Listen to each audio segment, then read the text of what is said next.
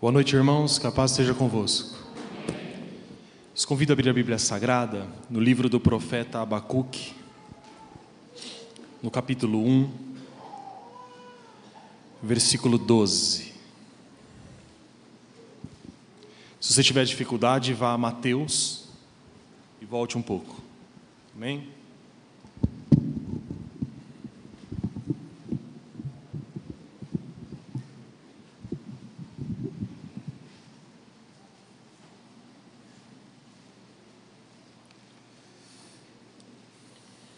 Amém? Vamos orar para que Deus fale aos nossos corações, como Ele já tem falado.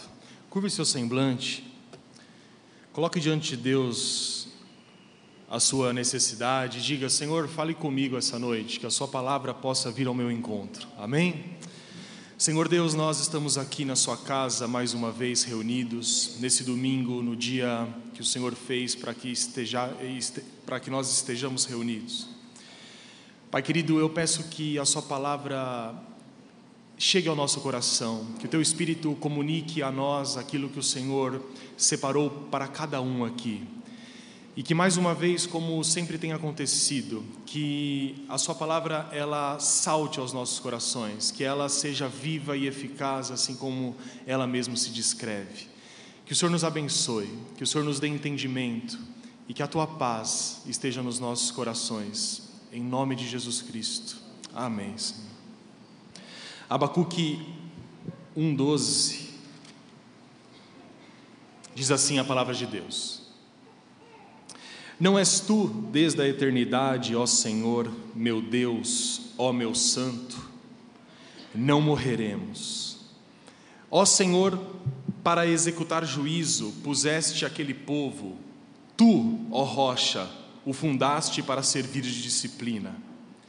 Tu és tão puro de olhos que não podes ver o mal e a opressão não podes contemplar. Porque, pois, toleras os que procedem perfidamente e te calas quando o perverso devora aquele que é mais justo do que ele?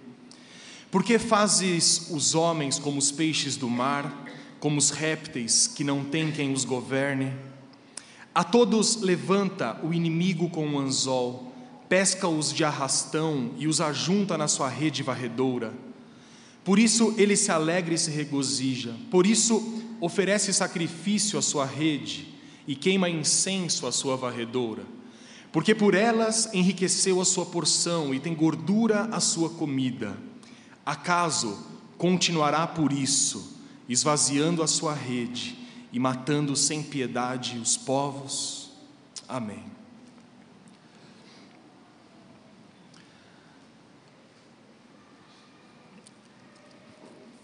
Nós crentes temos geralmente queremos uma resposta clara a uma pergunta específica. Não sei se você é assim.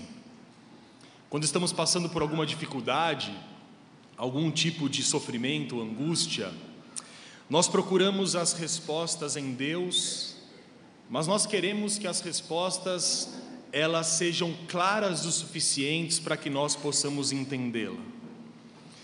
Mas uma coisa é certa: a Bíblia nem sempre nos dá o que nós desejamos a respeito disso.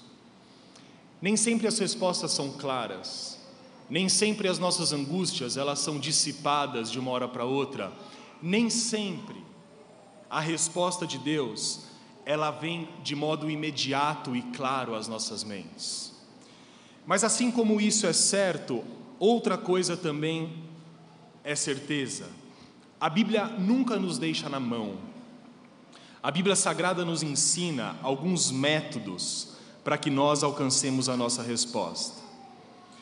A Bíblia Sagrada nos mostra, meus irmãos, que quando os problemas eles são muito nebulosos e são problemas quase que impossíveis de resolver, a solução achada é que se a resposta ao seu problema não estiver clara, é fundamental que, assim como fez Abacuque, nós vamos ver isso, você coloque a sua confiança completamente em Deus, apresentando em oração aquilo que te incomoda, aquilo que faz com que você perca o seu sono, e confiando em Deus de que Ele sabe o que está fazendo e no momento oportuno a sua resposta chegará.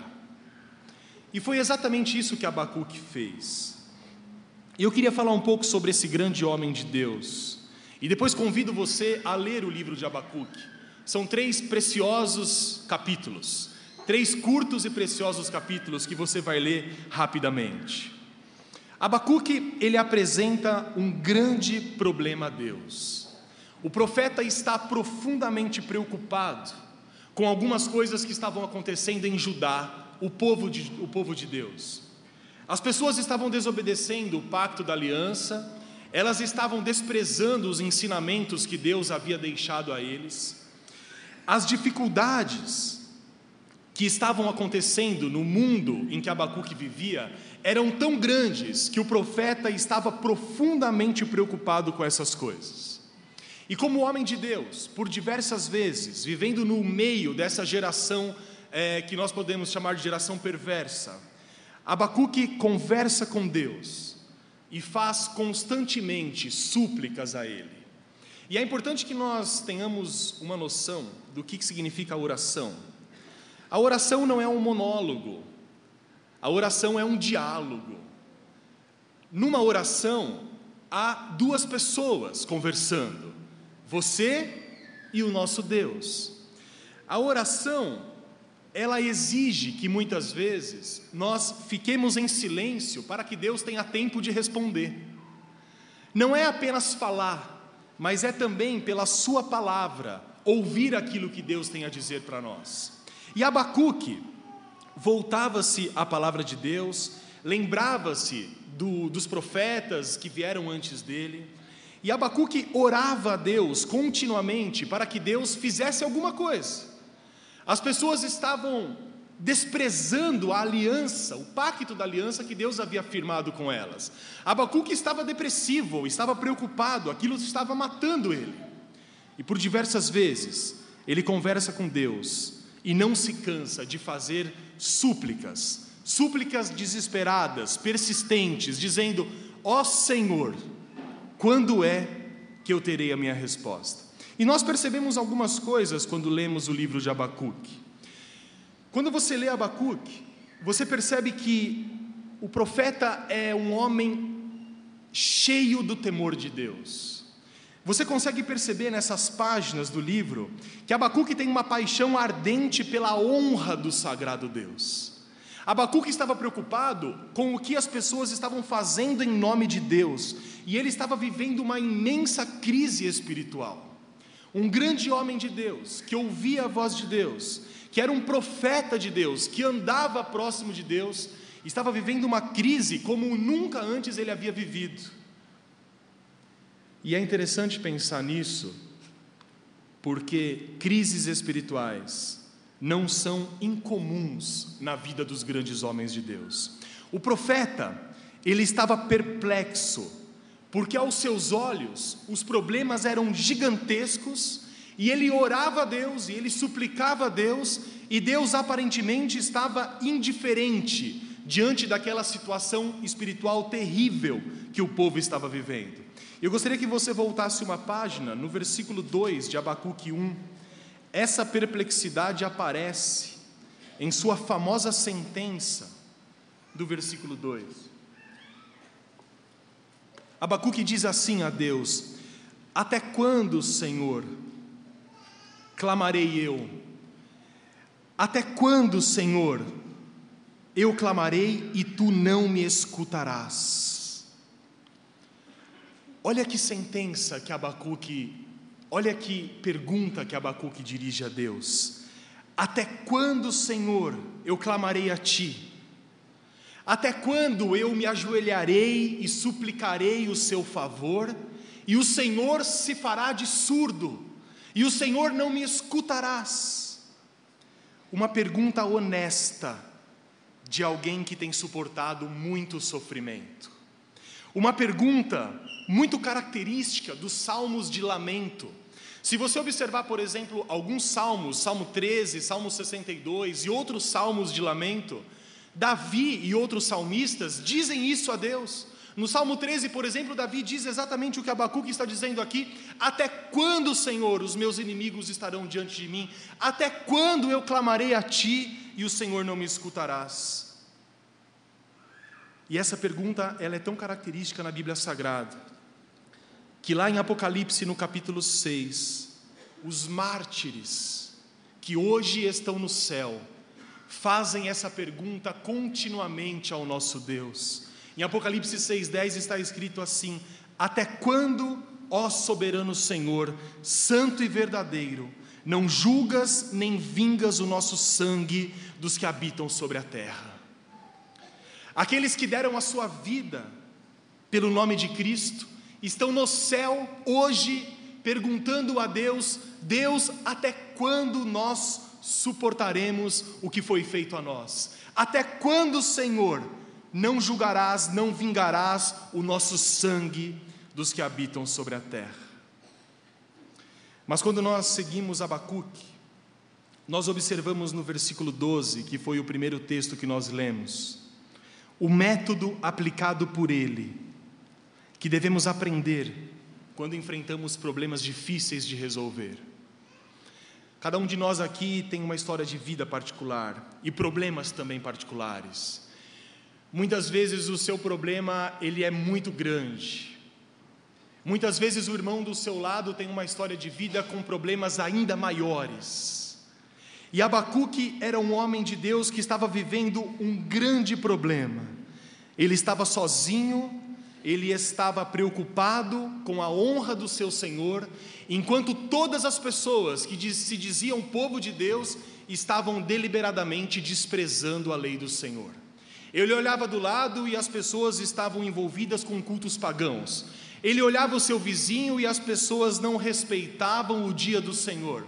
Ele olhava para o templo e olhava para as pessoas que deveriam estar próximas de Deus e percebia que nenhuma delas, ou pelo menos quase nenhuma delas, estava preocupada com o temor do Senhor, assim como ele estava. E Abacuque estava perplexo. E ele estava perplexo porque o que nós fazemos quando enfrentamos um problema difícil de resolver? Nós oramos a Deus. E Abacuque orava a Deus. Mas talvez a maior angústia que ele tivesse não era a angústia do povo estar desobedecendo a sua lei, mas era a angústia de que ele orava a Deus e nada acontecia. E é por isso que no versículo 2 ele diz: Até quando, Senhor, eu vou clamar e o Senhor não vai me escutar?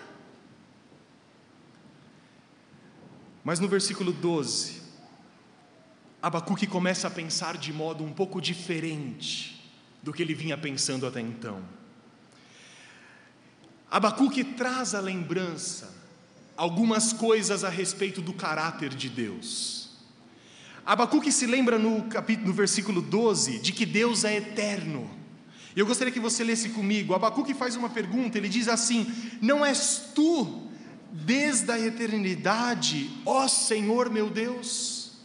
Não és tu, Senhor eterno? Não és tu, Senhor, desde a eternidade? Você pode abaixar um pouco para mim? Perceba que, apesar de uma aparente pergunta, Abacuque aqui está fazendo uma afirmação, ele está firmando uma certeza. Ele diz: Não és tu desde a eternidade, ó Senhor meu Deus? Abacuque está lembrando: Olha, o meu Deus é o Deus eterno. E o que ele faz aqui talvez seja de grande ajuda e de grande ensinamento para nós. Por um momento, ele se esqueceu do seu imenso problema e se lembrou de que o Deus dele é o único Deus, é o Deus eterno. Abacuque se lembrou de que o Deus dele não é como os, Deus de, os, os deuses dos homens, os deuses que os homens adoravam. Abacuque se lembrou de que o Deus que ele adorava é o Deus de toda a eternidade, é o Deus que veio antes da história, é o Deus que criou a história. O profeta se lembra, no meio da grande aflição que ele estava passando, que o trono de Deus está acima dos limites do mundo e acima dos limites do tempo. E no mesmo versículo 12, no finalzinho dele, Abacuque ainda se lembra de um outro atributo de Deus. Ele diz: Ó Senhor meu Deus, ó meu Santo. Você já pensou para parar nesse caráter específico de Deus? Abacuque parou para pensar. E Abacuque diz: Ó Senhor meu Deus, ó meu Santo.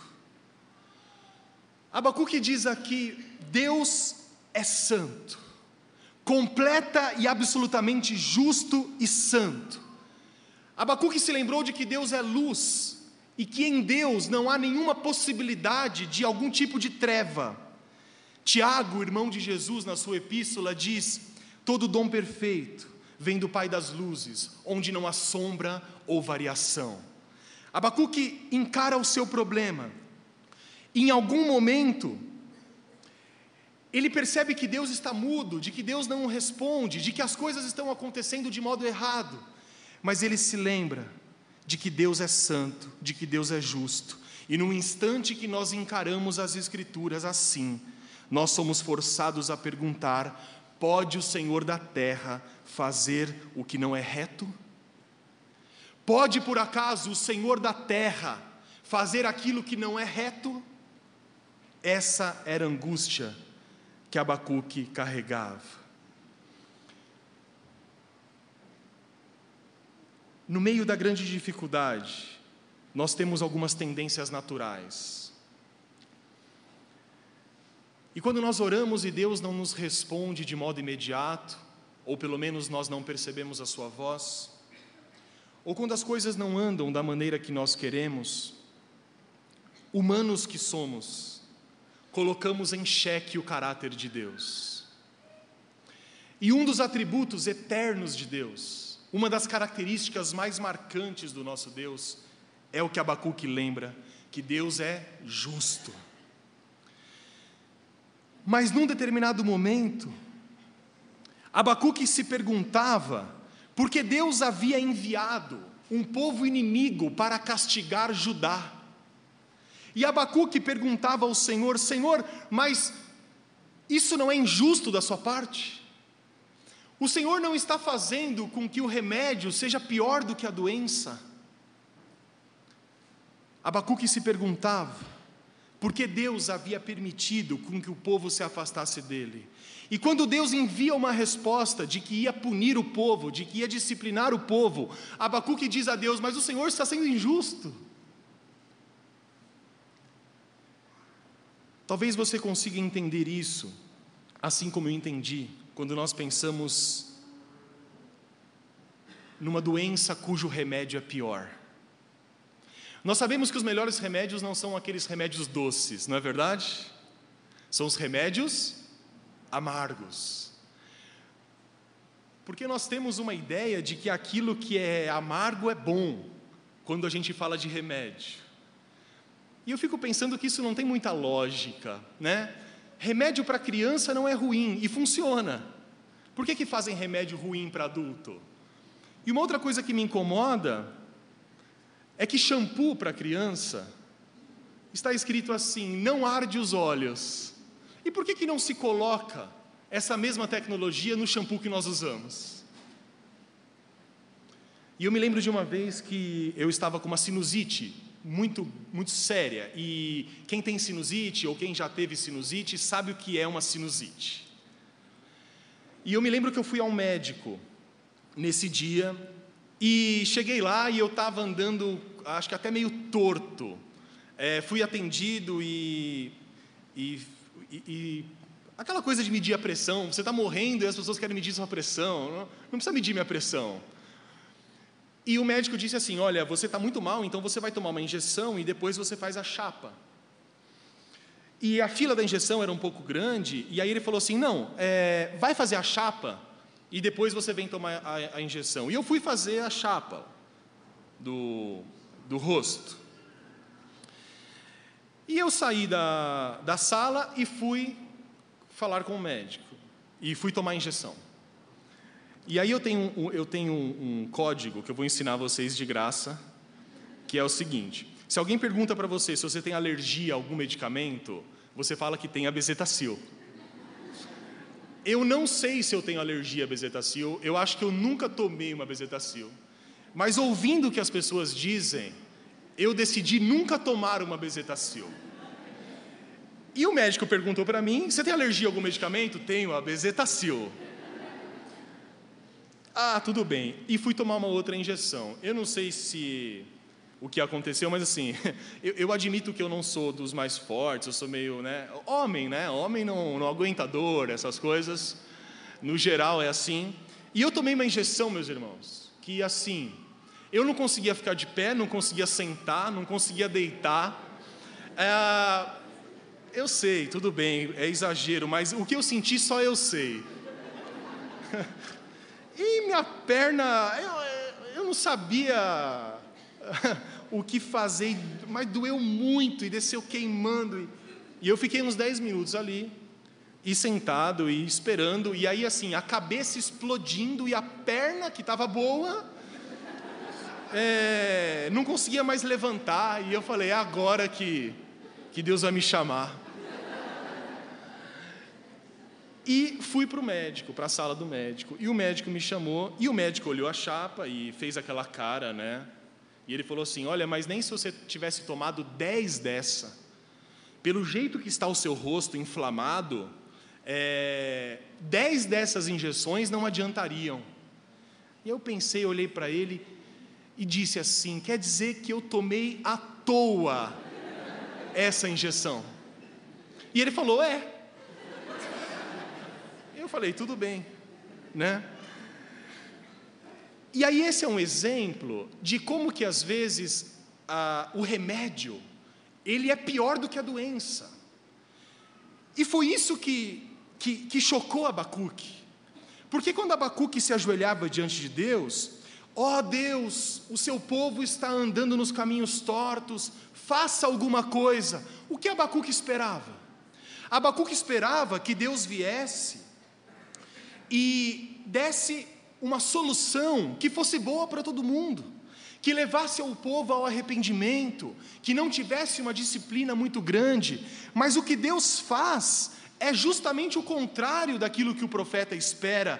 Deus envia um povo inimigo, os babilônios, e enviaria no futuro, no futuro próximo, para afligir o povo de Judá. E é por isso que no versículo 13, Abacuque, ele se lembra do caráter de Deus, mas ele constrói um dilema, que eu gostaria de ler com vocês. Ele diz: Deus, tu és tão puro de olhos, que não podes ver o mal e a opressão não podes contemplar. Por que, pois, toleras os que procedem perfidamente e te calas quando o perverso devora aquele que é mais justo do que ele? Essa é a pergunta que Abacuque está fazendo a Deus. Senhor Deus, tu és tão bom, tu és soberano, os seus olhos são tão puros, o Senhor não é capaz de suportar o mal, mas o Senhor envia os inimigos, e os inimigos mais injustos do que esse povo. E o Senhor permite com que os injustos aflijam aqueles que são mais justos do que eles. Talvez isso já tenha passado com você. Talvez você já tenha se sentido injustiçado diante de Deus. Às vezes nós olhamos para as pessoas do lado e elas têm tantas coisas que nós não temos. E nós olhamos, por exemplo, para os ímpios e para as pessoas incrédulas e parecem que eles têm muito menos dificuldades do que nós. Em alguns momentos você pensa, Senhor, mas eu sou tão zeloso. Eu ouço tanto a sua voz, eu vou à igreja, eu me preocupo com a sua obra, mas aquele meu vizinho que é injusto, ele vive melhor do que eu. E a pergunta que Abacuque se faz é exatamente essa: Deus está sendo injusto? Deus é injusto? Era a pergunta que assolava o profeta. Mas aí, meus irmãos, o profeta Abacuque, se lembra do caráter de Deus. E eu insisto em dizer que quanto mais nós conhecemos o nosso Deus, menos desapontamentos nós teremos em relação a Ele. Quanto mais nós conhecemos a figura de Jesus Cristo, mais, mais nós vamos entender que as dificuldades elas existem para nos aproximar de Deus. E Abacuque se lembra de um atributo de Deus.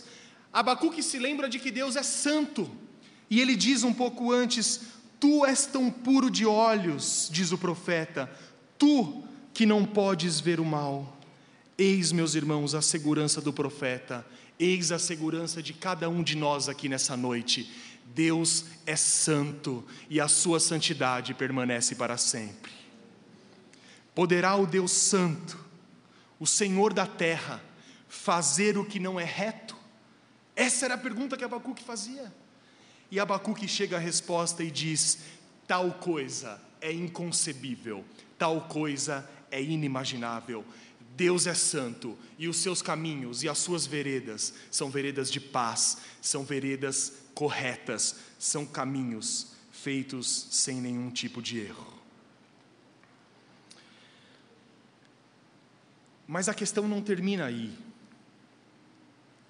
Porque Abacuque enfrentava um grande problema. E mesmo lembrando da santidade de Deus e da sua justiça, o problema ainda estava ali. E como eu disse há pouco, a desobediência do povo de Judá, o desprezo que o povo nutria naquele momento pelo pacto da aliança, desesperava o profeta e fez com que o profeta orasse a Deus para que Deus mudasse de maneira milagrosa aquela situação. Olhar aquele povo escolhido por Deus, trilhar por caminhos tortuosos, olhar para aquelas pessoas que haviam experimentado a graça de Deus desde os antepassados, oferecerem sacrifícios aos deuses pagãos, a desprezarem o Deus da aliança, isso estava matando o profeta. Estava destruindo a relação do profeta com o povo e estava colocando a confiança que ele tinha em Deus em xeque. Era algo que machucava, que entristecia.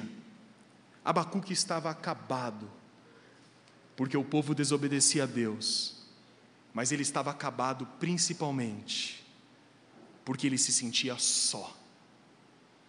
Porque ele orava a Deus, meus irmãos, e Deus não respondia. Porque ele buscava a Deus e implorava para que Deus fizesse algo, mas Deus se mantinha em silêncio. E Abacuque se sentia só, talvez tão só como Elias no Monte Horebe, talvez tão só como Davi no Salmo 13, talvez tão só como às vezes nós nos sentimos diante de Deus. Na primeira frase dessa mensagem, se você se lembra, eu disse que nós crentes buscamos respostas claras às nossas questões específicas. Mas eu disse também que nem sempre Deus nos responde da maneira que nós queremos. E nesse ponto, eu creio que será muito edificante nós nos lembrarmos de um grande personagem da Bíblia, Elias. O grande Elias. Elias que ressuscitou mortos que se deitou sobre o corpo inerte de uma criança e com o sopro das suas narinas, a criança ressuscitou. Elias que orou e choveu, e não chovia há um tempo sobre a terra. Elias, que sozinho derrotou 450 profetas idólatras, os profetas de Baal, e literalmente, orando a Deus, fez descer fogo do céu. Esse grande homem de Deus é um exemplo de como a depressão espiritual, a solidão, pode chegar até aos crentes mais zelosos. Esse homem que havia feito literalmente cair fogo do céu, num determinado momento da sua vida, caminhou um dia inteiro pelo deserto. E ao chegar embaixo de um zimbro, de uma árvore, talvez do deserto, ele olhou para Deus e disse: Deus, basta, me mata, porque eu não aguento mais, porque eu sou pior do que os meus pais. Senhor, a minha vida não vale a pena. E quando nós olhamos para a vida de Elias, Elias estava fugindo, sim, estava fugindo, porque Jezabel, por exemplo, estava buscando matá-lo. Mas Elias havia acabado de sentir a presença de Deus de um modo que poucas pessoas sobre a terra um dia sentiram. Elias estava num combate com profetas de Baal, e esses profetas estavam pedindo para que Baal queimasse a oferenda que estava ali, o sacrifício, e Elias, até com uma boa dose de humor, mas com muita confiança em Deus, numa simples oração, fez com que o fogo caísse do céu e consumisse tudo que estava em volta. O que nós não daríamos para ter vivido, ou pelo menos estado numa experiência dessa? Mas essas experiências não foram suficientes para que Elias sentisse a presença de Deus quando ele mais precisava. O fogo do céu, a presença quase visível de Deus, não foi suficiente para que Elias pudesse enxergar que Deus estava com ele. E no momento terrível de desesperança, de solidão, ele implorou ao Senhor: Mata-me, Senhor, basta, toma agora a minha alma, pois eu não sou melhor do que os meus pais. E eu gostaria que você fosse um pouco antes, em 1 Reis, no capítulo 19, versículo 9.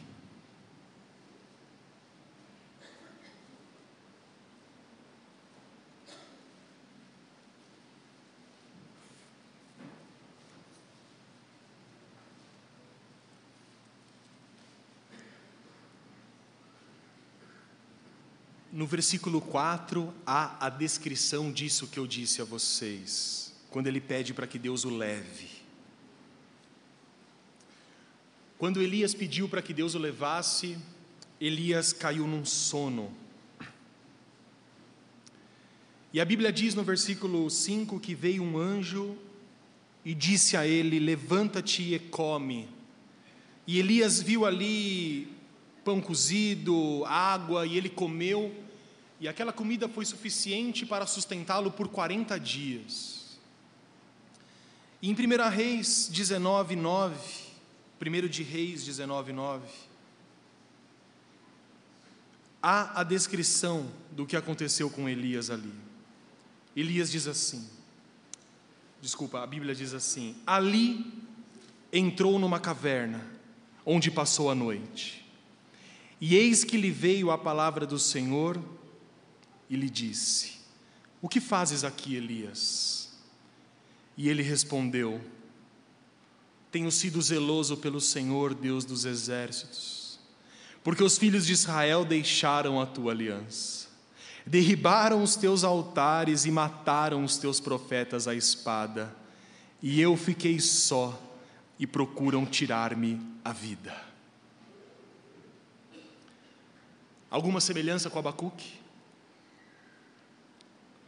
Elias estava no deserto, fugindo de quem havia jurado ele de morte. Já haviam matado centenas de, e, e milhares de profetas de Deus. E quando Deus chega a Elias e a voz do Senhor chega e diz: Elias, o que você faz aqui? Elias olha para a vida dele mesmo e diz: tenho sido zeloso pelo Senhor, e mesmo assim essas coisas estão acontecendo. Notem que isso é pior do que quando você leva uma vida torta. Porque quando nós levamos uma vida torta, nós no mínimo reconhecemos de que aquilo que Deus faz em respeito à disciplina não é injusto. Mas isso não significa que quando nós levamos uma vida reta e uma vida santa, a disciplina do Senhor também não venha. Isso não faz de Deus injusto. Elias diz: Tenho sido zeloso pelo Senhor, Deus dos exércitos, porque os filhos de Israel deixaram a tua aliança, porque eles derrubaram os teus altares, os profetas foram mortos e eu fiquei só. E eu fiquei só. Elias olhava em volta e a mesma angústia que afligia Abacuque, afligia Elias aqui, ele era zeloso, estava preocupado com a honra do Senhor, mas as pessoas em volta haviam abandonado o Deus da aliança. E Elias, apesar de ter vivenciado grandes experiências com Deus, estava sozinho, depressivo, a ponto de se jogar no chão e dizer: Senhor, basta, me leva, tira minha alma, porque eu não sou melhor que meus pais. Abacuque amava o seu Deus Santo. Abacuque obedecia aos mandamentos de Deus. E Elias também, porque Elias diz: Senhor, eu tenho me preocupado contigo, Deus dos exércitos, mas a minha vida está complicada, mas os meus sofrimentos são gigantescos, as pessoas estão atrás de mim para me matar, para tirar a minha vida. Abacuque talvez aqui dissesse: Até quando, Senhor? Elias clamará e o Senhor não ouvirá.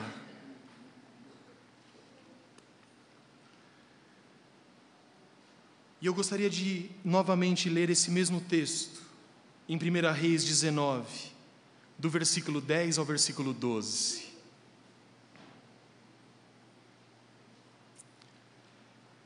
E ele respondeu: Tenho sido zeloso pelo Senhor, Deus dos exércitos, porque os filhos de Israel deixaram a tua aliança, derrubaram os teus altares e mataram os teus profetas à espada, e eu fiquei só, e procuram tirar minha vida. Disse-lhe Deus: Sai e põe-te neste monte perante o Senhor. Eis que passava o Senhor, e um grande e forte vento fendia os montes e despedaçava as penhas diante do Senhor. Porém, o Senhor não estava no vento. Depois do vento, um terremoto, mas o Senhor não estava no terremoto. Depois do terremoto, um fogo. Mas o Senhor não estava no fogo. No versículo 11, Deus convocou Elias a se preparar para uma revelação divina. Assim como ele havia feito com Moisés, no mesmo monte, o Monte Sinai. Monte Sinai e Monte Horebe é o mesmo monte. E eu creio que Elias tenha tido um pensamento muito interessante a respeito de como Deus iria falar com ele. Elias caminhou um dia todo pelo deserto e no final do dia, sem forças, e como nós cantamos, sem poder suportar, ele pede que Deus o mate. Nesse momento, um grande milagre acontece. Elias bebe um pouco d'água, come um pouco de pão, e durante 40 dias e 40 noites aquela comida o sustenta até que ele chegue ao monte do Senhor. E Elias não estava indo ao Monte Horebe à toa. O Monte Horebe era a sua última esperança. Era a última vez que Elias tentaria ouvir a voz de Deus. E isso é muito comum a todos nós.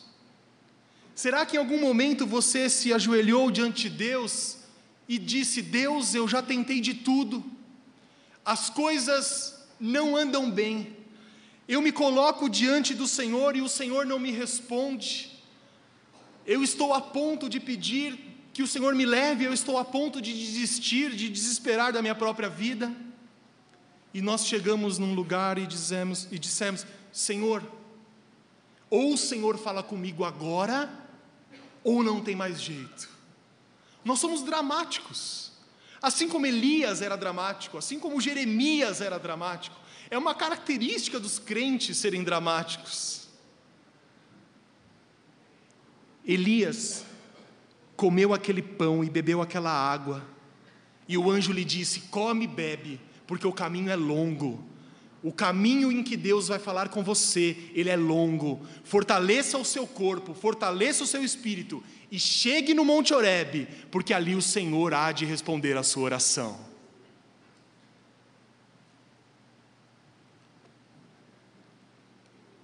Elias conhecia a história dos pais, conhecia a história de Moisés. Elias sabia que Deus havia se revelado a Moisés no Monte Sinai. E Deus também havia de se revelar a ele no Monte Sinai. Elias estava atrás de uma resposta ao seu problema. E ele decidiu viajar até um monte em que Deus se revelou a Moisés. Era como se ele pensasse: aqui Deus irá se mostrar a mim. E é claro que Elias conhecia os modos de Deus se revelar, especialmente no monte em que agora ele estava.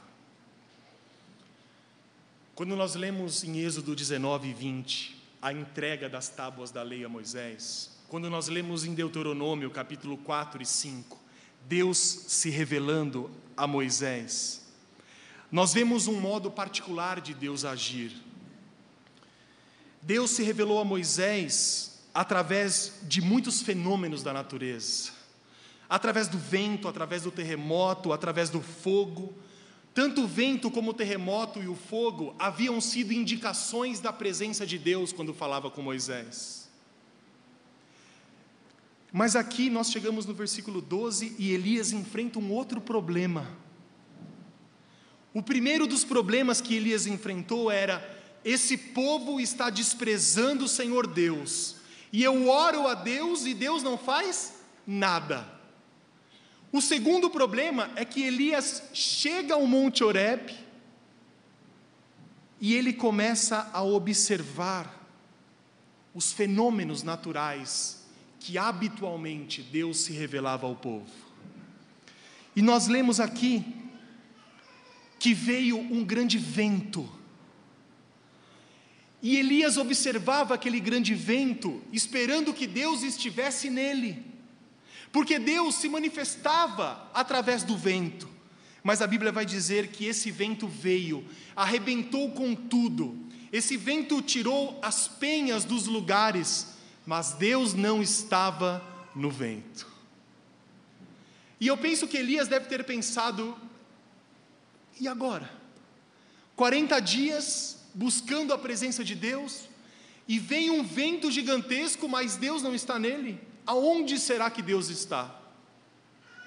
Logo em seguida veio um grande terremoto, e é bem provável que Elias tenha pensado: agora Deus aparece, porque o terremoto veio e as coisas começaram a se movimentar, mas a Bíblia Sagrada diz: Mas o Senhor não estava no terremoto. Mas aí veio o fogo. E crente adora fogo, não é isso? E eu sempre brinco, e uma análise bíblica diz que não é muito prudente pedir fogo a Deus. Na maioria das vezes, fogo representa julgamento, representa disciplina, representa punição. Tem um hino antigo que dizia assim: é, o fogo cai. Vocês lembram disso? E aí, e aí na igreja, quando cantava, alguns irmãos colocavam a mão na cabeça dos outros e ficavam orando: o fogo cai. E eu ficava muito preocupado com aquilo, porque eu já tinha uma compreensão, talvez errada, não sei, de que fogo não era boa coisa. E eu falava: Deus, não manda o fogo, por favor, não quero ser consumido. Mas é só uma brincadeira, obviamente. Mas a coisa é séria: fogo geralmente é julgamento e não bênção. Mas é interessante que veio fogo. E quando veio fogo, Elias talvez tenha se lembrado da sarça ardente. Talvez tenha se lembrado do fogo revelado a Moisés. E Elias disse: Não, Deus está aqui. Mas no versículo 12 nós lemos assim: Depois do terremoto, um fogo mas o Senhor não estava no fogo. Meus irmãos, aonde Deus está?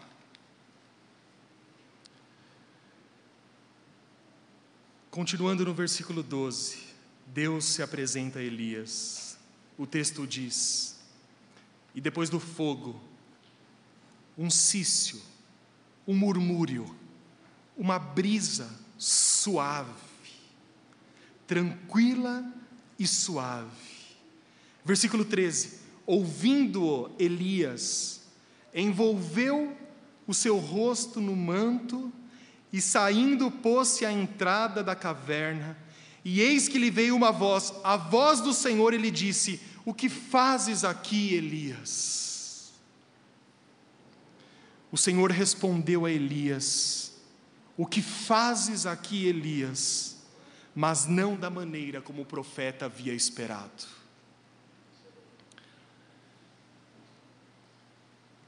Elias imaginava que Deus iria se apresentar a ele de modo maravilhoso, de modo grandioso, gigantesco, que Deus iria vir a ele pessoalmente dizer: Elias, o que você quer? E foi por isso que ele esperava a presença de Deus no fogo, no terremoto, no vento. Mas talvez Deus tenha querido mostrar a Elias, e talvez ele mostre a nós hoje, como igreja, que muitas vezes Ele não nos responde da maneira que nós estamos querendo, que Ele não nos responde da maneira que nós gostaríamos que Ele respondesse. Talvez tenha sido por isso que, num determinado momento, Jesus estava sendo seguido por uma leva de discípulos. E esses discípulos estavam atrás de Jesus não pelos ensinos, e Jesus tinha percebido isso, mas eles estavam atrás de Jesus, interessados nos sinais e nas maravilhas que Jesus fazia. E eles gostavam de ver Jesus ressuscitando mortos e levantando paralíticos, mas Jesus estava percebendo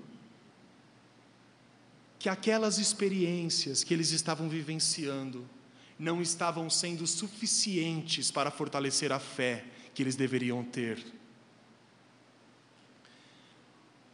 Porque sinais, maravilhas não significam necessariamente que essas coisas permanecerão. E Jesus ensinando, e alguns discípulos disseram: Jesus, o que o Senhor vai fazer agora? Muda aquela lua de lugar, transforma o sol em algo vermelho. E Jesus olhou para aquelas pessoas e disse: O que, que vocês estão querendo? Vocês são uma geração perversa que estão atrás do Filho do Homem, não por aquilo que eu sou, não pela salvação das suas almas, mas vocês estão atrás por causa dos sinais. E Jesus se recusou a fazer milagre naquele lugar. E Jesus disse àquelas pessoas: o único sinal que vocês vão receber é o sinal dos profetas. E aí Jesus faz a indicação do profeta Jonas. O que isso mostra a Elias e o que isso mostra a nós? Que o Senhor muitas vezes, meus irmãos, manifesta a Sua presença num quase silêncio. E que imagem maravilhosa é essa? Deus fala conosco muitas vezes e muitas vezes, sem grandes estardalhaços sem grandes profecias, sem grandes revelações, sem grandes palavras. Geralmente, Deus fala ao coração do crente, no íntimo dos momentos de adoração que nós temos com Ele. O Espírito Santo que habita em nós é comparado a um vento, mas ele não é comparado a um vento impetuoso que destrói tudo mas o Espírito é comparado a um vento suave que sopra onde quer, que as pessoas não sabem de onde vem, para onde vai. Esse é todo aquele que é nascido do Espírito de Deus, Jesus Cristo vai dizer. Contrariando os conceitos de Elias e também os nossos conceitos, o silêncio de Deus não era, meus irmãos, uma indicação de que ele estava indiferente ao sofrimento do profeta. O silêncio de Deus não é indicação de que Deus não está com você. O silêncio de Deus não significa que Deus não está ouvindo as suas orações. Não significa que Deus não está escutando, não está vendo o seu sofrimento e a sua angústia. O silêncio de Deus não significa que Deus não está preparando os caminhos para a restauração da sua família, do seu casamento, para que você adquira um novo emprego, para que você tenha saúde no seu corpo. O silêncio de Deus, muitas vezes, é justamente a indicação de que Deus está querendo que você pare e que você veja e principalmente ouça o que Ele está fazendo e o que Ele já fez por você. E para concluir, talvez nós tenhamos uma pergunta que decorre da história de Abacuque e Elias. E é uma pergunta que nós fazemos: onde Deus está? Aonde Deus está? Aonde Deus está num mundo tão pervertido? Aonde Deus está que não impede a violência? Aonde Deus está que permite com que haja tanto sofrimento de pessoas inocentes? Aonde Deus está? São dilemas que Elias, que Abacuque enfrentaram e dilemas que nós enfrentamos em alguns momentos da vida. E eu gostaria de traçar com vocês rapidamente quatro lugares que a Bíblia indica que Deus está. De acordo com a Bíblia, podemos dizer que Deus está em toda parte. Um dos atributos de Deus é a sua onipresença. Deus está em todo lugar. Deus não está limitado a essa igreja. Deus não está limitado a nenhum templo humano. Salomão disse que os templos e as construções humanas não poderiam conter a grandeza de Deus, porque ela excede todo o universo. Deus não está limitado pelo tempo e pelo espaço, mas Deus está em todo lugar, em todo tempo.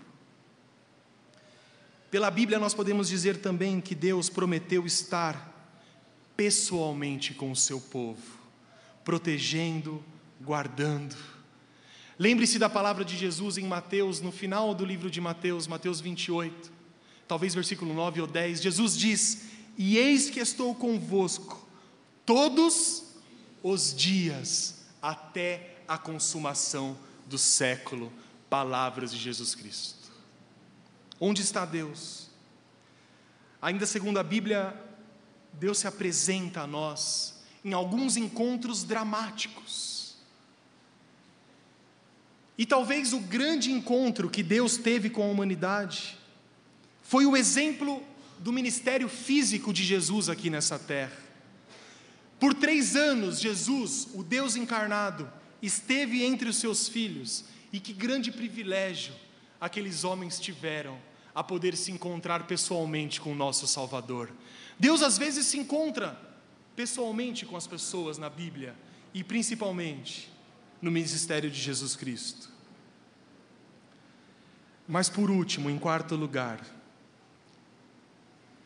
talvez aqui seja a regra do Novo Testamento, a regra da presença de Deus na igreja.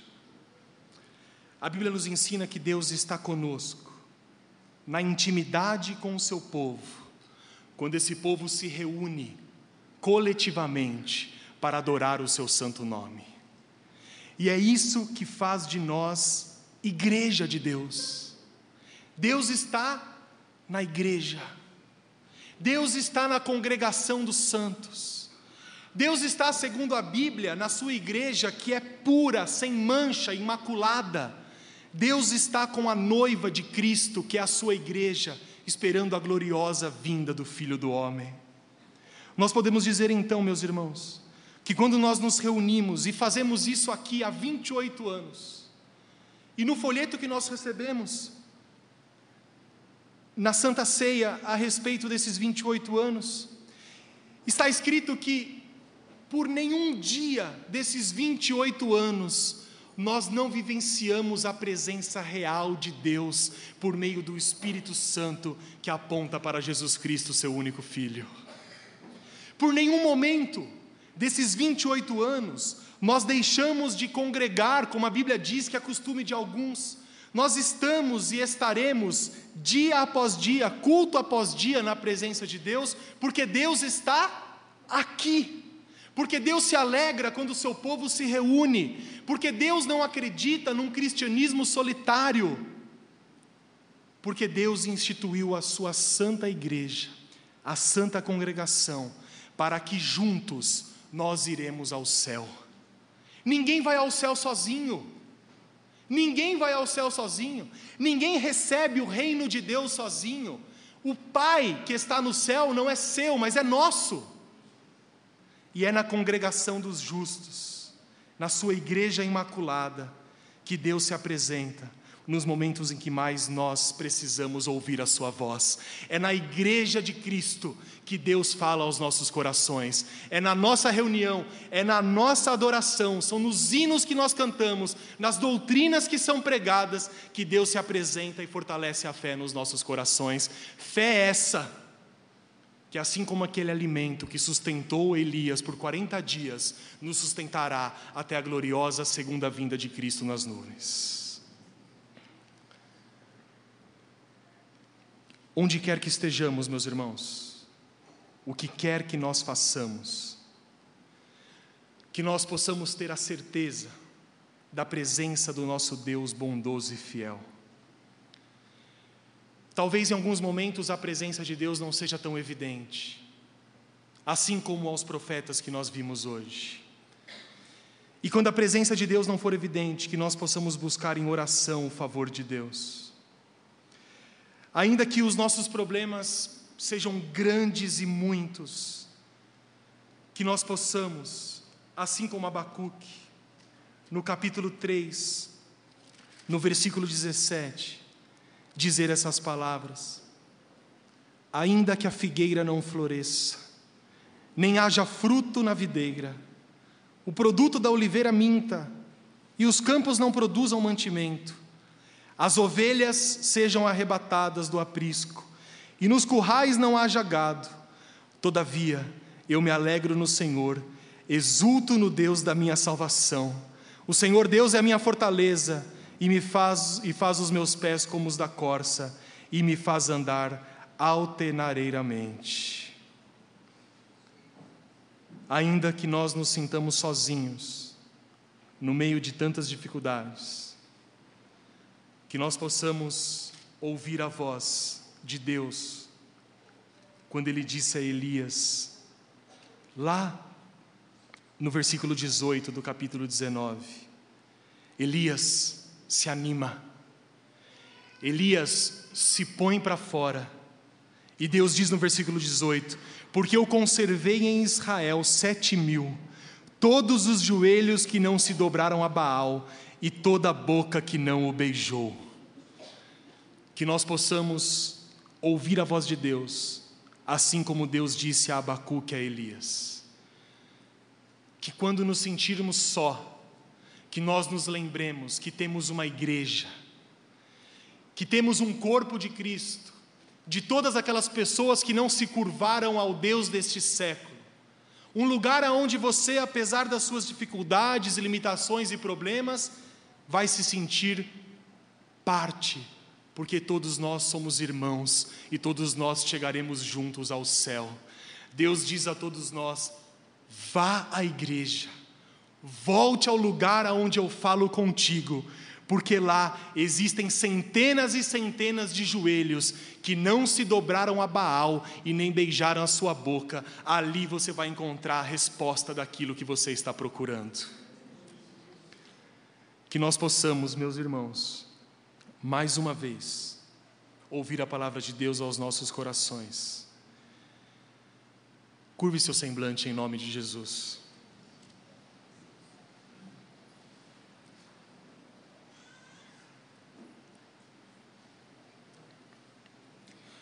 Com semblante curvado diante de Deus. Que você possa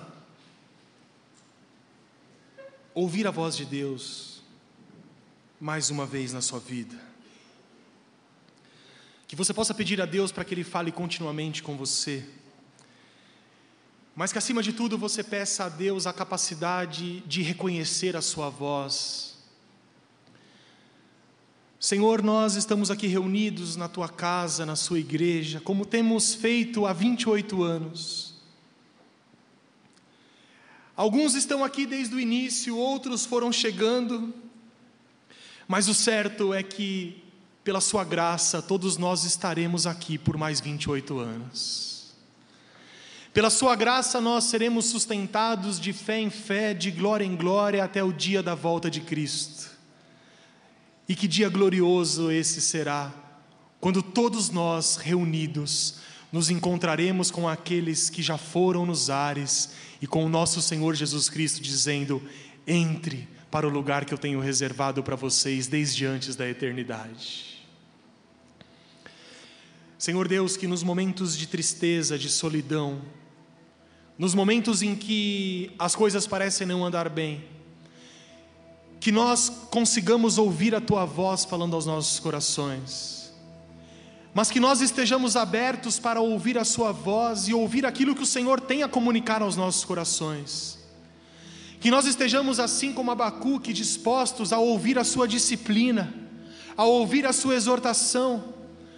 Que o Senhor, pela sua imensa misericórdia, não nos deixe sozinho nos nossos caminhos, nas nossas loucuras, mas que o Senhor nos repreenda, que o Senhor nos discipline, para que nós possamos voltar ao caminho já determinado por Ti. Que assim como Elias, nós possamos encontrar encorajamento.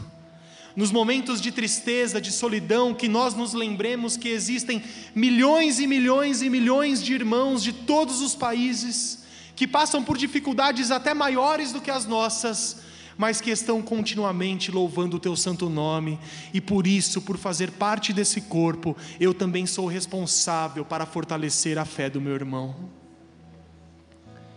Que a tua paz, que a tua graça, que a gratidão brote nos nossos corações e que nós encontremos as respostas, que nós busquemos as respostas nas Escrituras porque nós confiamos que o Senhor responderá às nossas orações. Nós confiamos porque o Senhor prometeu e a sua promessa não pode falhar. Nós confiamos porque o Senhor não muda. Nós confiamos porque o Senhor é santo, justo e eterno. E o Senhor disse certa vez: Tudo aquilo que vocês pedirem em meu nome ao Pai que estás no céu, eu assim farei. O Senhor disse outra vez que todo aquele que vier a mim, de modo nenhum o lançarei fora. O Senhor disse outra vez: Pedir e dar-se-vos-á, batei e as portas se abrirão. Nós confiamos na tua palavra e nós buscamos as respostas para as nossas dificuldades. Fala conosco, abra os nossos ouvidos, para que possamos ouvir a tua santa palavra e que nós confiemos, Pai, acima de tudo, na Sua soberana vontade, porque ela é boa, perfeita e agradável. É o que nós, como igreja, oramos a Ti, em nome de Jesus Cristo. Amém.